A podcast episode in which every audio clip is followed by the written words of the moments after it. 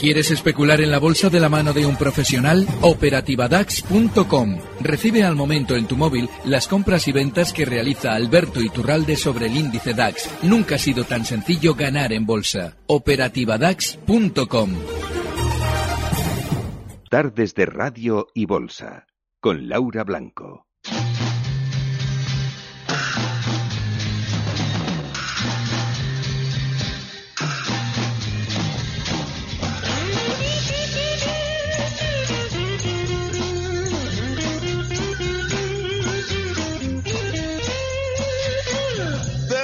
Some kind of way out of here. Said a joker to the thief. There's too much confusion. I can't get no relief. Es un placer saludar a Alberto Iturralde desde Días de Bolsa para acercarnos a los mercados financieros. Eh, bueno, en un tiempo de consultorio, si quieren hablar con Alberto, ya saben ustedes que pueden. 912833333, oyentes arroba capitalradio.es o de WhatsApp 687050600. Don Alberto, buenas tardes. Muy buenas tardes. A ver, ¿tormenta o no tormenta en los mercados? Esto todo que está pasando, porque, ¿sabe? Ya mi inquietud es que cuando ya muchos hablamos o preguntamos por si esto se pone feo, ¿no? Entre los chinos, los italianos, las tecnológicas americanas, todo. Y digo, mal asunto, porque entonces ya estamos todos a una y entonces ya tiene que ser lo contrario en la bolsa. Sí, lo que pasa es que hay que entender que el mercado mundial no se ha movido ni de forma parecida durante estos meses. Así como en Europa hemos tenido descensos de media aproximadamente un 13% desde febrero, en sectores como el bancario hasta un 30%. Si alguien tenía BBVs en febrero y ahora le preguntamos que si cree o qué le parece si el mercado cae, te dirá que si estás de broma, porque el, tortazo ya lo lleva. ¿Qué es lo que pasa? Que ese mismo mes de febrero, yo recuerdo además que lo hemos comentado tú y yo varias veces, se produjo un, un hecho súper relevante y es una subida brutal del VIX puntualmente, pero muy, muy, muy, profunda, muy, fuerte al alza.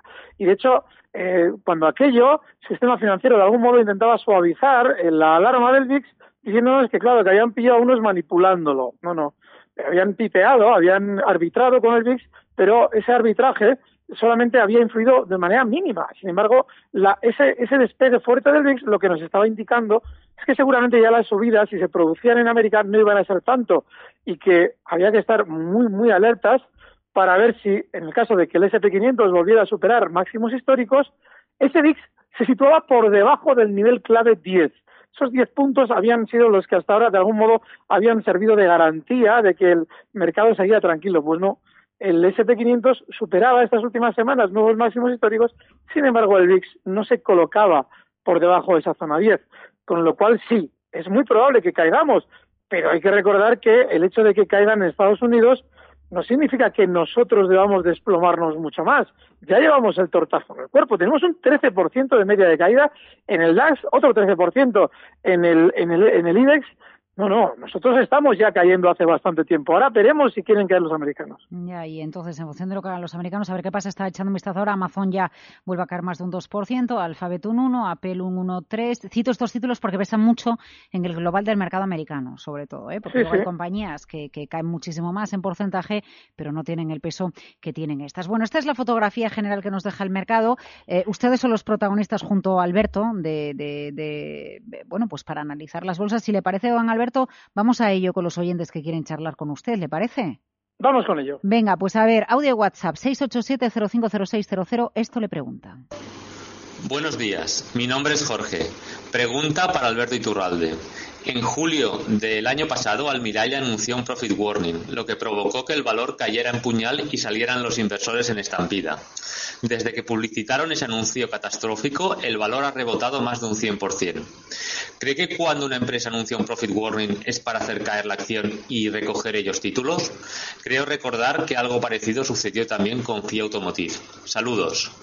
Bueno, pues usted qué le puede eh, decir, a ver. El valor con el que sucedió fue Gestamp.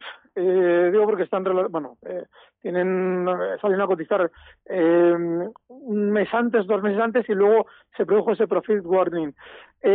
no siempre, pero sí muchas veces. De hecho, lo que sí sucede siempre es que el profit warning en una empresa cotizada tiene una intención bursátil. Es decir, generar un sentimiento u otro. Que luego haya una labor tan descarada como el caso de Almiral o de Gestamp, eso ya no lo sé, porque cada caso es un mundo. Pero siempre tiene una intención bursátil y no desde luego siempre es tan sumamente descarado, claro.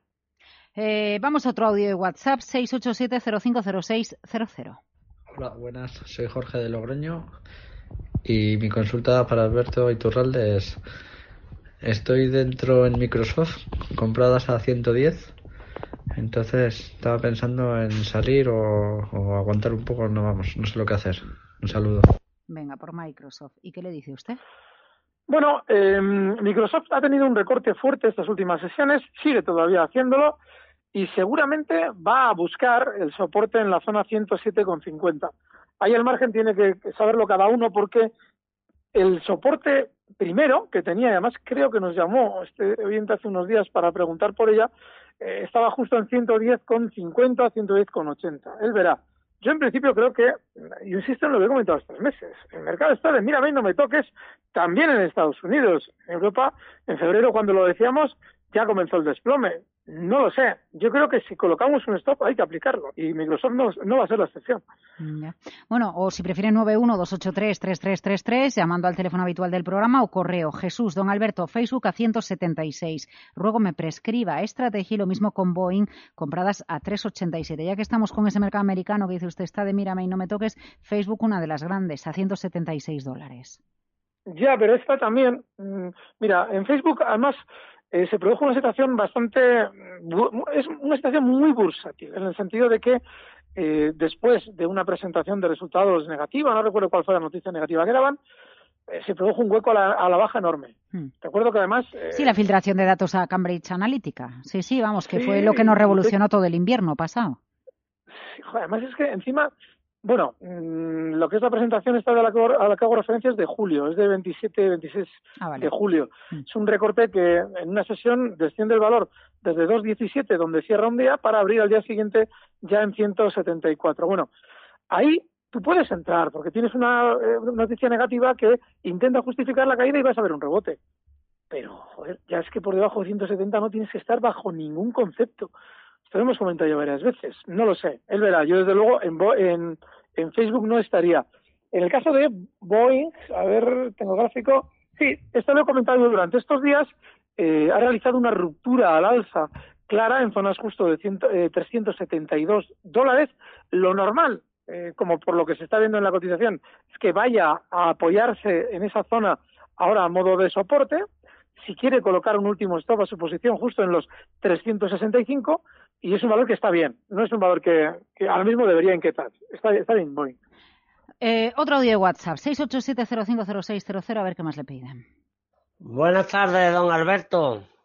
Parece que llevaba usted razón con lo de la parte baja. Sigo corto en el DA. Eh, ¿Cómo lo ves? ¿Crees que en los futuros el 11.850, 60 puede hacer de freno? Ya estamos prácticamente ahí. Sí, a ver, yo el lunes lo comentaba con, perdón, sí, el, vier- el viernes pasado lo comentaba con. Luis Vicente. Sí. Yo estaba corto en el DAX y sigo corto en el DAX. Eh, creo que sectores como el bancario seguramente ya no van a descender tanto como antes porque ya tienen sobre todo las noticias negativas. Pero fíjense en el diferencial que hay entre unos recortes, por ejemplo, en el mercado español del 13% y cuánto han caído los bancos, el 30%. Es decir, que el hecho de que los bancos y Telefónica, que son los que más han caído, ahora seguramente funcionen mejor, no significa que el mercado global no vaya a caer más. De hecho, mm, yo explicando estos meses que falta la energía por recortar y ya están viendo lo que está sucediendo ahora con Repsol. Con lo cual, en el caso del DAX, que tiene un recorte del 13% durante estos meses, yo sí creo que tiene más caída y seguramente eh, la zona 11.800 será un primer soporte. Pero ojo, ¿eh? el mercado en general, salvo el topetazo de los bancos que seguramente les hará recortar menos y Telefónica, ojo que el mercado en general tiene mucha velocidad a la baja. Y desde luego, eh, ahora mismo el DAX, en principio lo estoy esperando en 11.800. Me da igual tener ahora mismo pues 200 puntos de beneficio, ¿eh? yo sigo corto. Eh, a ver, un correo de Ismael. Buenas tardes, tengo SAP a 104,7. ¿Qué hago, Iturralde? SAP está a 102,04. Sí, eh, SP es uno de esos valores que a mí durante estos días me ha dejado un poquito fuera de control, porque yo he comentado que el stop era esa zona 104 y hay que aplicarlo. Es como BBV, por ejemplo, BBV ahora con el dividendo que ha dado durante estos días, yo las tenía compradas en 5.35, ahora serían 5.25. ¿Qué es lo que pasó la semana pasada? Antes del dividendo el stop era en 5.30 como cerró en 5.26, habría que aplicar stop en BBV, que era una de las operaciones que yo había comentado. Y en SAP sucede, por lo tanto, lo mismo. Es un valor alcista en el largo plazo, pero es muy importante ser disciplinados. Y si se ha colocado por debajo del stop, hay que aplicarlo. Eh, nos vamos a otro audio de WhatsApp, 687-050600. Hola, don Alberto. Gabriela de México, otra vez. Eh, aprovechándome de sus años de experiencia en el mercado y sin intención de insistir con el sigue usted pensando que, porque ya lo ha mencionado, sé que no sería mañana ni dentro de un año, pero ¿ve usted un Santander por encima de 7 y un ENSE por encima de 10? Claro que sabemos que habría primero posiciones largas fuera. Gracias. A ver, desde México, don Alberto. ENCE y Eh, Santander. Yo le agradezco un montón eh, a nuestro oyente de México el seguimiento que hace, pero es que hay un problemón. A mí todas las profecías me salen carísimas. Yo recuerdo hace año y unos meses que comenté que Gamesa mm, en el tiempo terminaría cotizando en 8 euros y tardaría muchos meses, lo que fuera, pero llegaría hasta 8 euros. Pues a mí eso me salió carísimo, porque yo estoy convencido de que Gamesa va a llegar hasta 8 euros, cuando aquello estaba en 14,70. Recuerdo que era 14,70 la paliza que se me ha dado con eso ha sido brutal. Hasta, hasta periodistas, ¿eh? Me han llegado a decir, oiga, que usted dijo esto y no ha caído hasta 8 euros. Entonces, no le puedo decir si veo a Santander algún día en 7 euros, porque aunque lo viera, me supone un problemón enorme el ver a un Santander todavía descendiendo más para estar mes tras mes teniendo que contestar la misma pregunta. Necesito ir semana tras semana comentando el valor. Siguen los, bancos siguen bajistas y no podemos estar alcistas en un valor que ahora está bajista. Hace unas semanas comentaba yo mi operación en el BBV porque veía un rebote que no ha sido tanto como yo esperaba. Ha llegado desde 5.35 antes del dividendo, 5.35, hasta 5.79. Bueno, pues sí, es un beneficio gordo, pero a mí, desde luego, no me dio para el objetivo que yo buscaba, que eran zonas de 5.85. Y eso en el Santander pasa igual. Que pueda tener rebotes grandes, sí, pero que no lo está haciendo, con lo cual no podemos estar mirando a 7 en un precio que está cotizando en 4.30, ¿vale? Si algún día se diera una temporada muy importante con noticias negativas y con un giro al alza fuerte en el valor, pues ahí sí quizás podríamos eh, plantearnos eso. Yo de nuevo no lo diré, ¿eh? Pero aunque Ya. voy a los 7 no los digo, vamos, por la cuenta que me tiene. Ya, Pero ya. que, que puede pasar, sí. Y en el caso de ENCE, yo he explicado muchas veces, em, es un valor muy peligroso. Es un valor que en el, en el pasado se ha sabido girar a la baja con una violencia enorme. Con lo cual, yo desde luego, eh, la, mm, pinta técnica es impecable, pero impecable, ¿eh? pero no entraría precisamente por ese dato. Y esperar subidas de un 10% más, porque está ahora mismo en 8,93, sería un 12% más de subida en un valor tan peligroso que te hace esa subida en tres sesiones, como te hace la caída de ese 10% en tres sesiones, no, no te, no te, yo, yo no me lo plantearía bajo ningún concepto. Solamente se puede entrar en valores así para, si es que tienes claro, obtener un beneficio enorme, no para una subida del 12%. No, no, yo no. Eh, 687050600, otro audio de WhatsApp.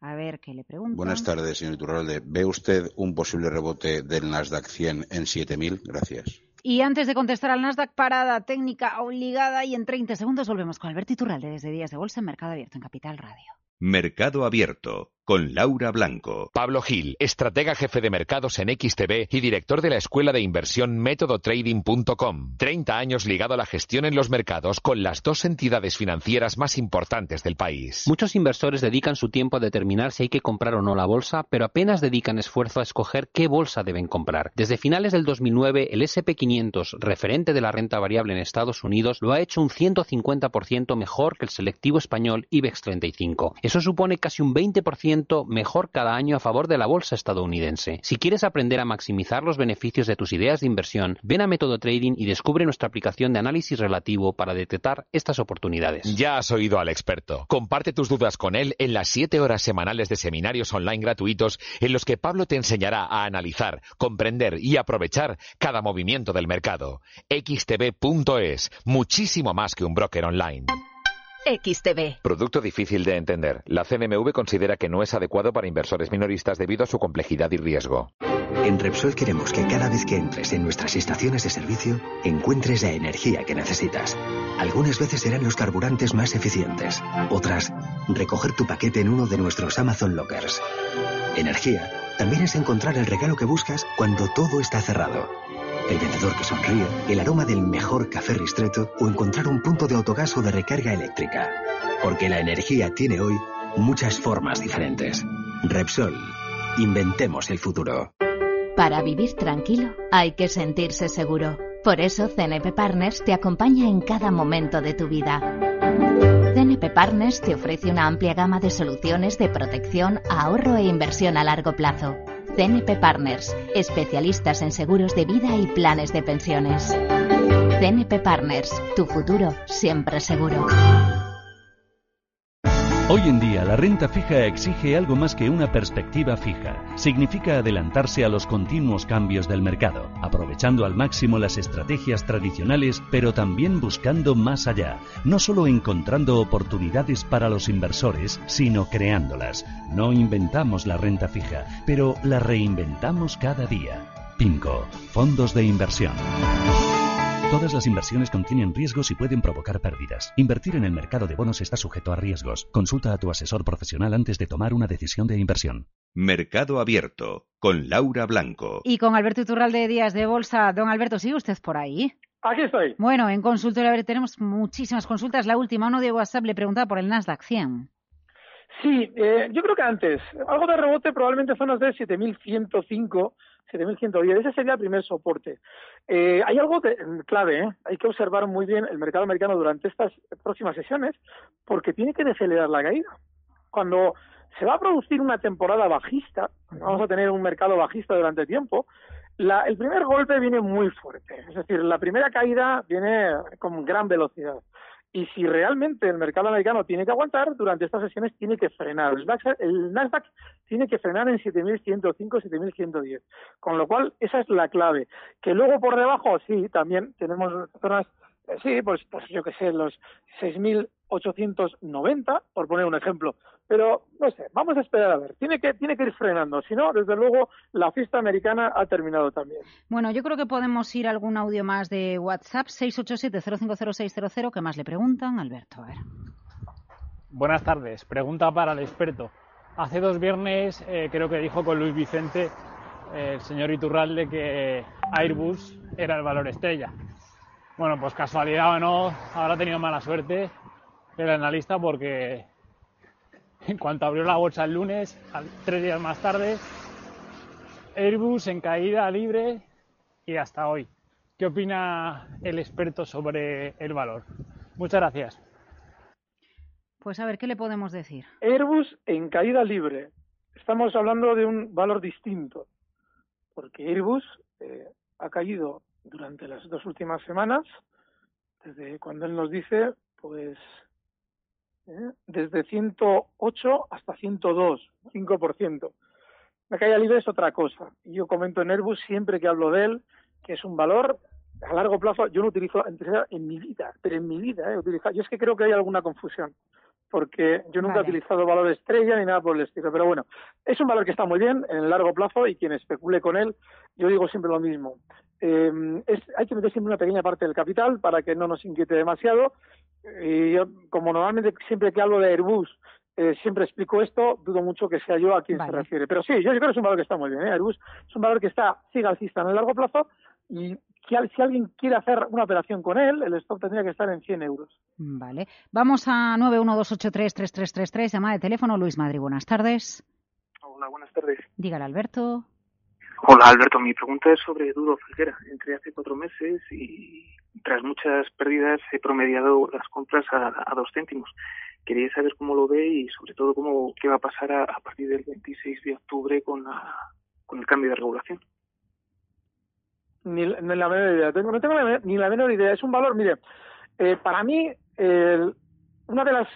Si yo veo a un monstruo enfrente, salgo corriendo.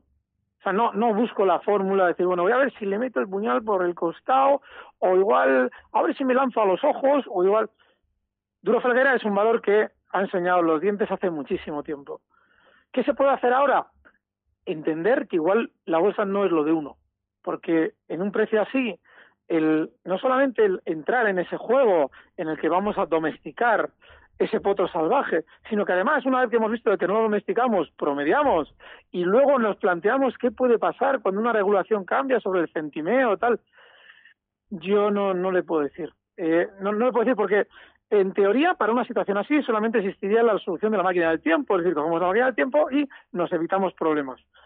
Si seguimos dentro del problema y no reaccionamos en el sentido de decir me olvido ya de esto porque he metido la pata hasta adentro y o bien mm, me replanteo cómo actúo en bolsa o bien la dejo directamente, pues no tengo, yo no tengo solución.